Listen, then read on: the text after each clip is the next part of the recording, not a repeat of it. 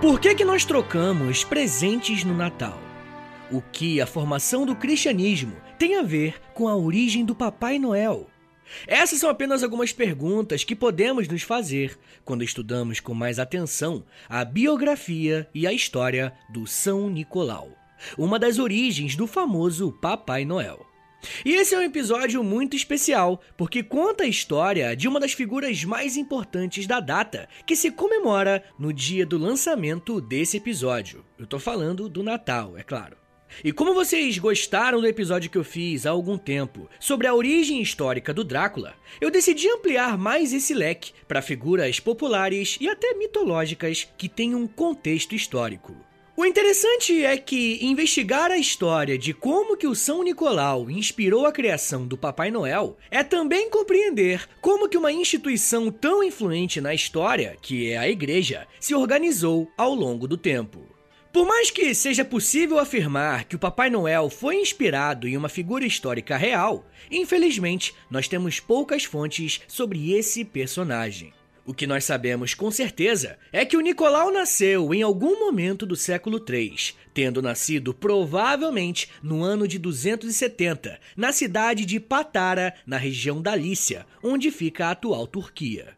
Se você é um ouvinte mais antigo do História em Meia Hora, já deve estar acostumado com o fato de que nem todos os personagens que eu trago aqui têm uma história completamente biografada nos mínimos detalhes. E quando isso acontece, é bem comum que essa biografia seja preenchida com uma série de mitos e lendas a respeito do personagem. À luz da história, isso não é nenhum problema, né? Uma vez que, a partir dessas informações, conseguimos rastrear não só a vida dessa pessoa, como também as gerações futuras que interpretaram determinada trajetória. De acordo com muitas tradições, Teófanes e Nona eram um casal que tinha dificuldades para ter filhos. O casal chegou a fazer uma promessa a Deus, dizendo que, caso tivessem um filho, ele seria dedicado ao serviço cristão. Finalmente, eles conseguiram engravidar. E para pagar essa promessa feita anos antes, Nicolau foi educado desde cedo sobre os princípios cristãos. Por mais que esse casal tivesse essa dificuldade de fecundação, eles eram bastante abastados, e quando Nicolau cresceu, ele pôde fazer o uso de todo esse dinheiro. Porém, aqui nós começamos a ver por que, que esse personagem foi escolhido para representar o espírito natalino na era moderna. Nicolau não aceitou usar esse dinheiro para o seu próprio bem e decidiu que iria distribuir entre os pobres, viúvas e doentes. Em todas as biografias e tradições sobre Nicolau, nós percebemos que uma das constantes é essa questão da generosidade e do altruísmo. Por mais que esse seja um traço da sua personalidade, as lendas em torno desse personagem se valem da sua generosidade para a imagem de alguém bom e desprendido dos seus bens materiais. Uma das passagens mais importantes da sua vida aconteceu ainda na juventude. Um vizinho de Nicolau estava enfrentando sérios problemas financeiros ao ponto de não conseguir o sustento das suas três filhas. Como estamos falando do final da história antiga, em algumas culturas ainda era comum o uso do dote para que determinado casamento fosse firmado. E sem o dinheiro necessário para o pagamento desse dote, esse pai não conseguiria casar suas filhas e, consequentemente, elas sofreriam com a pobreza juntas com seu pai. E uma das saídas que esse pai encontrou foi entregar suas filhas para a prostituição, para fazer dessa atividade um ganha-pão para a família. Quando Nicolau ficou sabendo dessa escolha, ele decidiu que ajudaria essa família, mas faria isso sem ninguém saber. Em uma madrugada, quando a rua estava em silêncio e nenhuma pessoa circulava, Nicolau encheu três saquinhos de ouro e foi até a casa da família do pai desesperado. Nicolau viu uma janela aberta e arremessou o ouro para dentro da casa e foi embora. Na manhã seguinte, as meninas encontraram os sacos de ouro e, ao mostrarem para o seu pai, viram que a quantia era exatamente a necessária para que os dotes fossem oferecidos e os casamentos fossem arranjados. De acordo com essa história, Nicolau salvou essa família da prostituição e, consequentemente, da fome. E como esse aqui é um podcast de história, eu preciso lidar com fontes e vestígios do passado. Nesse caso, não existem registros materiais que comprovem que isso de fato aconteceu. Na verdade, essa é uma lenda sobre Nicolau e uma valorização das suas características cristãs. E como vamos ver ao longo desse episódio, existe um porquê para isso. Mas na hora certa eu conto para vocês. Bem, mas por hora, o que nós precisamos entender é que o personagem que estamos estudando aqui hoje é uma figura que nasceu a partir de uma promessa que um casal sem esperanças fez a Deus e em seguida, esse jovem se destacou por sua generosidade, ao mesmo tempo que não se importava em fazer boas ações para que outras pessoas vissem aquilo que ele fez. Se eu pedir para você fechar os olhos e construir uma imagem em sua mente de uma pessoa com essas características, é bem possível que você esteja pensando no velhinho barbudo que joga presentes nas chaminés, não é verdade? O problema é que antes de chegar a esse ponto, Nicolau se mostrou alguém que precisou lidar com a ira e a violência, inclusive dentro da igreja, em um embate teológico. Afinal, até o verdadeiro Papai Noel tem um lado que não é tão bom menino assim.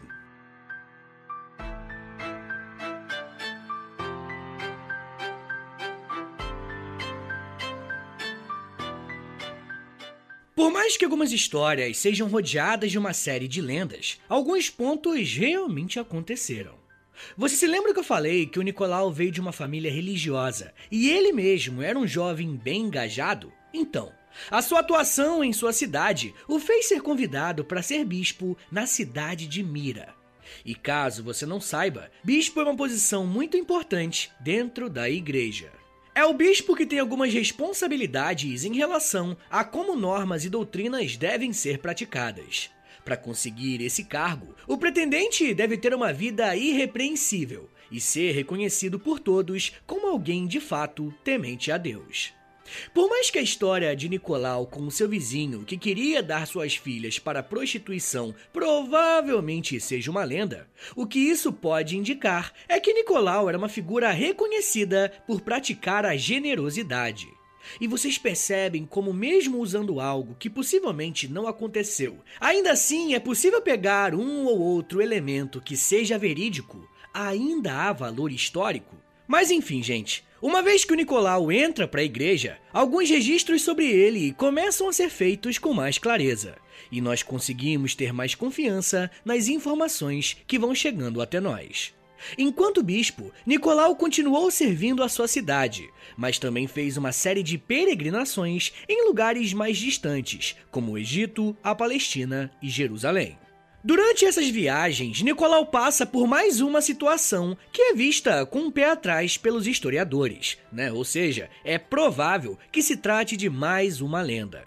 Para sair de sua cidade natal e chegar a Jerusalém, por exemplo, um dos trechos da viagem teria que ser de barco. Assim que subiu na embarcação, Nicolau teve um mau pressentimento e teve uma visão de uma tempestade se levantando em alto mar e afundando o navio. Mesmo assim, a embarcação seguiu a viagem e Nicolau subiu no navio. Porém, durante o trajeto, realmente uma tempestade começou a se formar e os tripulantes começaram a ficar desesperados, porque o bispo já tinha avisado que isso aconteceria. Nicolau, mais uma vez, interviu na situação, fazendo uma oração até que a tempestade parasse. Como eu falei, gente, esse é um evento que não tem nenhum respaldo histórico, mas é marcante porque a partir desse momento, Nicolau passou a ser reconhecido como uma figura protetora dos marinheiros. Quando Nicolau volta para sua casa, ele enfrenta um dos momentos de maior dificuldade em toda a sua vida. Desde a sua origem, o cristianismo foi encarado como uma fé que pertencia a um pequeno grupo de pessoas. Como o Império Romano dominava a área da Palestina, o crescimento dessa nova fé foi acompanhada de perto pelos governantes romanos. Enquanto o cristianismo era apenas uma disputa entre os judeus, as coisas estavam meio que tranquilas, tá ligado? O problema é que, com o passar do tempo, essa fé cresceu de maneira exponencial. Para os romanos, isso era um problema, porque a fé cristã tinha como um dos seus principais pontos a renúncia de uma idolatria a vários deuses, como era praticado no Império Romano. Mas em Roma, um dos fatores que dava legitimidade aos imperadores era justamente essa questão religiosa. Logo, renunciar à fé romana era o mesmo que afrontar a figura do imperador. E eu nem preciso dizer que os governantes romanos não gostaram nem um pouco dessa expansão do cristianismo. Por isso passou a ser muito comum diversas perseguições contra os cristãos patrocinadas pelos próprios imperadores romanos. Mas tem um ponto importante aqui, gente. Como estamos em uma sociedade cristianizada, acabamos sabendo muitas coisas relacionadas a essa fé, mesmo que muitos de nós não a pratiquemos. Logo, é bastante conhecido que os cristãos sofreram essa perseguição. Porém, acaba entrando no nosso imaginário a ideia de que o Império Romano perseguiu todas as fés que estavam submetidas a eles, e isso não é verdade. Olha só o que o historiador Bruce Shelley falou sobre isso, abre aspas. As autoridades imperiais eram excepcionalmente tolerantes com as religiões das terras invadidas pelas legiões. E caso as religiões dos conquistados acrescentassem reverência ao imperador às suas cerimônias, Roma quase nunca interferiria. Fecha aspas. Com essa citação, dá para compreender por que, que o cristianismo foi tão impactante para o Império Romano. E se você se interessa sobre esse tema, eu recomendo que você ouça dois episódios que já estão aqui no feed do História em Meia Hora. Um sobre cristianismo e outro sobre a queda de Roma. Mas de qualquer forma, gente, precisamos entender que com o crescimento do cristianismo e a sua característica anti-imperial, essa fé passou a ser perseguida. Quando Nicolau voltou para sua cidade natal depois da peregrinação a Jerusalém, ele se confrontou com uma das perseguições mais mortais do Império Romano. Desde 284, um homem chamado Diocleciano era um dos imperadores de Roma. E sob o seu comando, aconteceu a perseguição religiosa mais sangrenta até aquele momento. E eu digo que ele é apenas um dos imperadores, porque, se lembrarem bem, ele implementou a tetrarquia, ou seja, o Império Romano passou a ser governado por quatro imperadores que cuidavam de setores diferentes. No ano 303, Diocleciano, Maximiano, Galério e Constâncio Cloro emitiram uma série de decretos que revogavam os direitos que os cristãos tinham conquistado e obrigava eles a praticarem a religião oficial do império. Dependendo da região do império, até sacrifícios aos imperadores voltaram a ser obrigatórios, apenas para cercar os cristãos que tentavam ficar fora de vista. De acordo com algumas estimativas, mais de 3 mil cristãos foram presos e mortos nesse processo que ficou conhecido como a Grande Perseguição. Como os decretos tinham abrangência em todo o império, uma hora ou outra essa perseguição chegaria à cidade de Nicolau, que também acabou sendo preso. E eu não consegui encontrar mais informações sobre a data exata da sua prisão, mas existe a chance de ter sido nos primeiros meses a partir da publicação do decreto, uma vez que ele era uma das principais lideranças da igreja na Ásia Menor, como era conhecida aquela região. A tradição conta que durante o seu tempo na prisão, o Nicolau foi coagido a abandonar a sua fé diversas vezes, coisa que ele não fez. Nicolau ficou na prisão por quase uma década, até que sua história foi atravessada pela atuação de um outro imperador. Um imperador que agora estava atuando em favor da liberdade religiosa. Após um intenso processo de troca de lideranças, Constantino subiu ao poder e se tornou o imperador de Roma no ano 306. Uma das principais decisões de Constantino foi retirar o Império Romano dessas disputas religiosas. Em 313, ele promulga o Édito de Milão, estabelecendo que o império seria neutro em relação à religião dos seus súditos. Na prática, esse decreto derrubava todas as leis que permitiam as perseguições religiosas, e assim, Nicolau pôde ser liberto da prisão. Ao desfrutar mais uma vez da sua liberdade, Nicolau vai participar de um dos eventos mais importantes da história da igreja até aquele momento, e a sua atuação será marcante. Mas eu ainda quero falar mais sobre isso e de que forma que a figura de Nicolau foi vinculada ao Papai Noel. Mas me dá um minutinho aí, tá, gente? Que daqui a pouco a gente volta e eu falo um pouco mais sobre milagres, concílio, presentes, heresia, santos e tapa na cara. Segura aí, que é um minutinho só.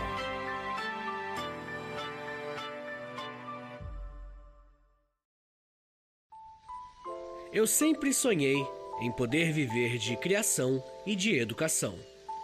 E graças ao apoio de vocês lá no Apoia-se, isso se tornou realidade. Entre em apoia.se barra História em Meia Hora, que com 10, 20 ou 30 reais por mês, você não só contribui para esse trabalho continuar acontecendo, como também recebe recompensas exclusivas para os apoiadores. Com 10, você tem acesso a um podcast semanal exclusivo. Eu me aprofundo em um tema de um dos episódios da semana e envio diretamente para o seu e-mail através do Apoia-se. Já tem mais de 70 episódios por lá e você vai receber acesso a todos eles. Além do podcast exclusivo, com 20 reais, você também recebe acesso ao nosso Clube do Livro. Todo mês nós lemos um livro sobre história e conversamos no grupo do Telegram. E depois de 30 dias, fazemos uma call no Zoom para compartilharmos as nossas impressões. E com 30, além das recompensas anteriores, eu te adiciono no meu Amigos Próximos no Instagram, onde publico conteúdos diários com curiosidades históricas, tanto no arroba História em Meia Hora, quanto no arroba Prof. Vitor Soares. E se você tiver alguma dúvida sobre o apoio, é só entrar em contato comigo pelo e-mail historiaemmeiahora.gmail.com apoia.se barra História em Meia Hora. É apoia.se barra História em Meia Hora. Valeu, gente!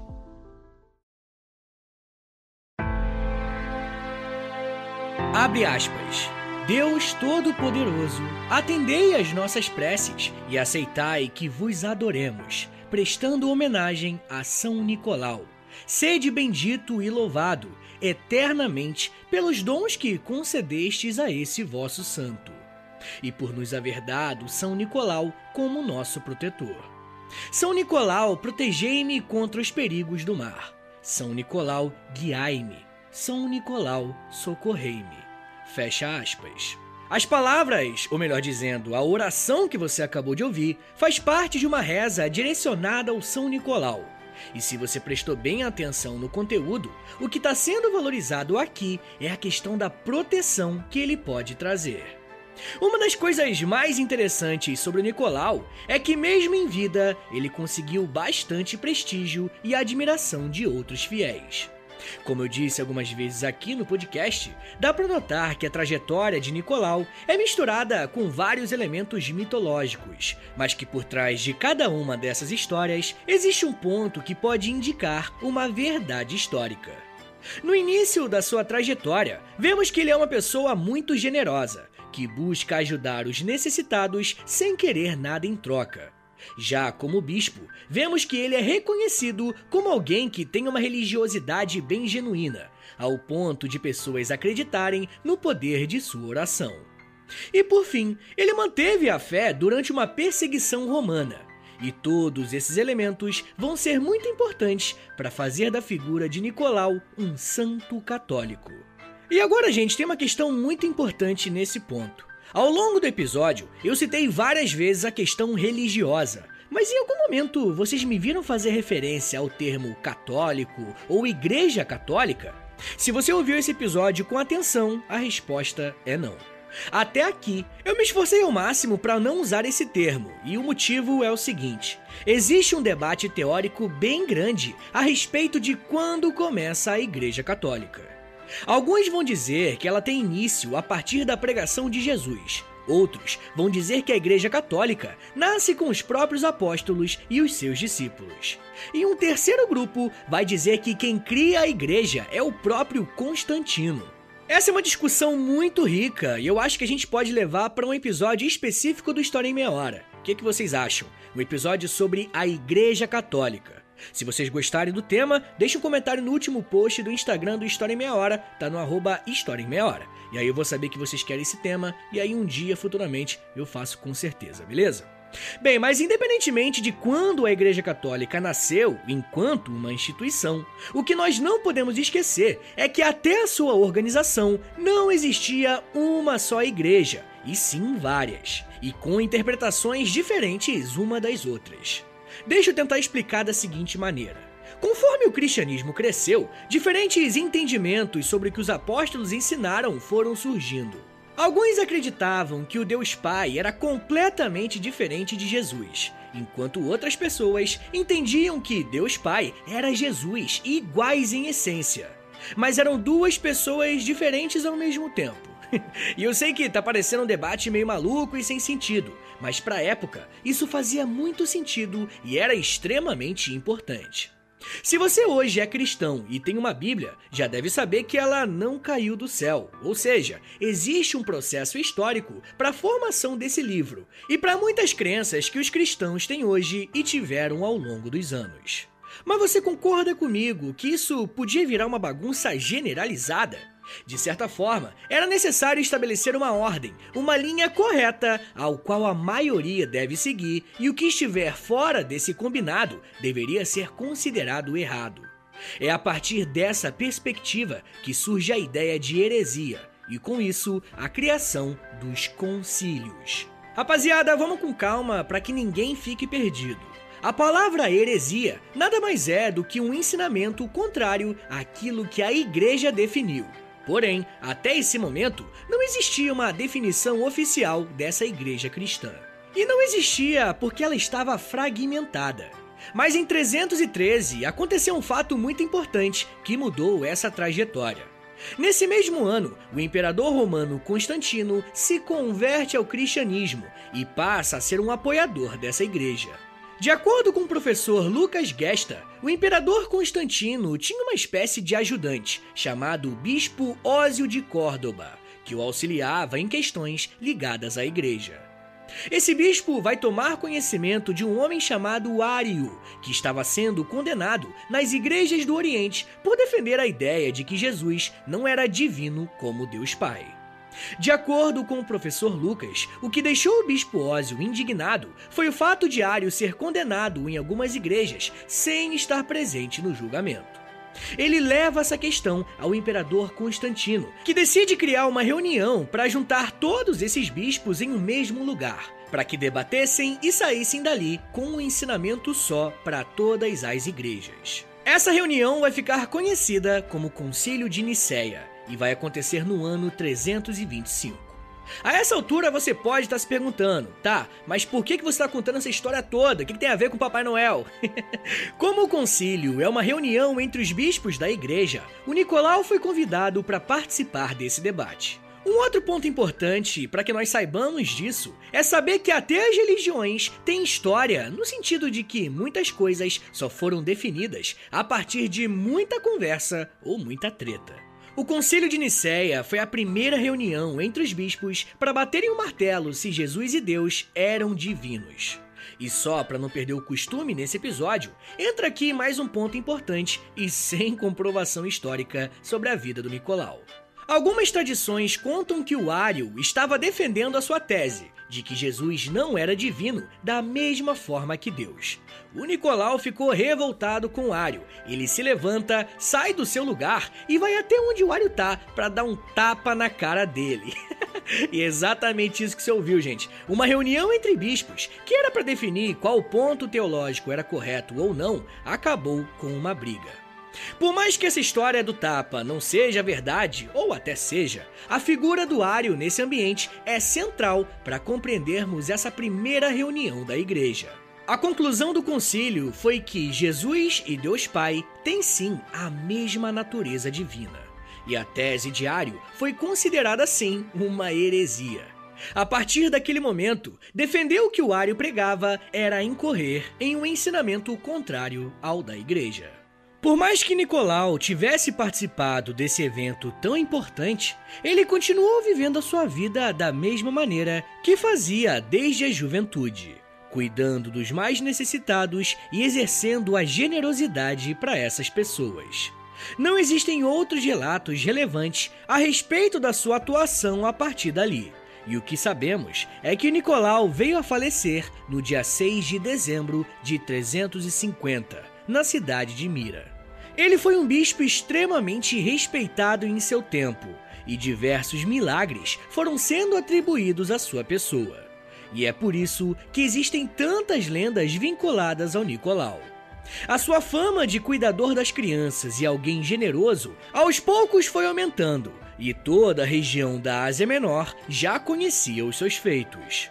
Só que até então, a vida de Nicolau era conhecida apenas naquela região Mas esse fato mudou mais de 700 anos depois da sua morte. No ano de 1087, 62 soldados da região de Bari, na atual Itália, saquearam Mira e acabaram levando uma série de relíquias do Nicolau.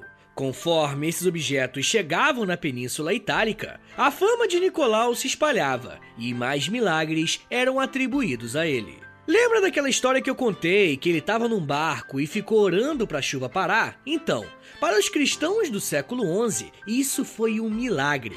O mesmo aconteceu com a sua generosidade em dar ouro para aquela família necessitada. Até elementos que supostamente não fazem parte da trajetória de Nicolau foram incorporados a ele, para dar mais credibilidade a esses milagres. Histórias de crianças que foram ressuscitadas foram usadas para dizer que o Nicolau era um santo. Até o seu nascimento foi reescrito para reforçar os seus feitos miraculosos. De acordo com a Igreja Ortodoxa, enquanto a mãe de Nicolau estava grávida, ela sofria de uma séria doença, Porém, quando o menino passou pelo canal vaginal para vir ao mundo, a mulher foi curada. Olha só o que o verbete da Igreja Ortodoxa na América diz sobre o batismo de Nicolau. Abre aspas. O recém-nascido, ainda na pia batismal, ficou três horas em pé, sem apoio de ninguém, honrando assim a Santíssima Trindade. Fecha aspas. Molecada, eu trago esses relatos e não é para fazer chacota com as crenças religiosas ou algo parecido. O que eu quero mostrar para vocês é como que a história não é algo linear. No caso de Nicolau, muito do que foi escrito sobre ele foi feito centenas de anos depois da sua morte. Esses dados sobre o seu nascimento, milagres e histórias fantásticas foram todos compilados muitos anos depois que ele morreu, e em lugares completamente diferentes do mundo. Esse próprio verbete da Igreja Ortodoxa diz que o bebê Nicolau ficou de pé honrando a Santíssima Trindade. Porém, historicamente, quando Nicolau era um bebê, esse conceito ainda nem existia. Porque ele só foi definido no Concílio de Constantinopla, feito no ano de 381, 30 anos depois da morte de Nicolau. Mais uma vez, gente, o meu objetivo aqui não é desacreditar a fé de ninguém, tá? Mas mostrar que a figura de Nicolau também foi construída historicamente. Ele consegue cumprir um feito interessante, porque acabou sendo canonizado tanto pela Igreja Romana quanto pela Igreja Ortodoxa. Além disso, São Nicolau é considerado o protetor dos marinheiros e os viajantes. E foi por isso que você ouviu aquela oração no começo do bloco. São esses marinheiros que começaram com a prática de comemorar no dia 6 de dezembro o dia de São Nicolau e assim trocar presentes entre si, uma homenagem ao santo que fazia isso em favor dos mais pobres. E como vários países da Europa tinham no mar a sua principal fonte de renda, São Nicolau, o protetor dos navegantes, também vai ser reverenciado nesses lugares. Holanda, Bélgica, Reino Unido, toda a Grécia e Rússia celebram São Nicolau, cada um na sua língua e com costumes próprios, mas sempre vinculando a figura do bispo à generosidade, bondade e cuidado com o necessitado. A figura de São Nicolau vai se fazer presente no Natal do dia 25 de dezembro, e não mais no dia 6, graças aos protestantes que, ao tentar eliminar qualquer resquício de elementos da Igreja Católica, vão fazer as trocas de presentes do dia de São Nicolau no dia 25, fazendo com que essa tradição ganhe um novo significado, mas mantendo, claro, os princípios do São Nicolau. Rapaziada, independentemente de você ser uma pessoa religiosa ou não, eu espero que nesse Natal a gente se atente um pouco mais para aquele que o Nicolau olhava, o necessitado. Eu espero que você possa ter a oportunidade de ajudar alguém e ser ajudado. Afinal, é sobre isso que se trata essa data especial. É importante falar também sobre como que o São Nicolau virou um símbolo do comércio desenfreado do consumismo, mas isso já é um papo para uma outra meia hora.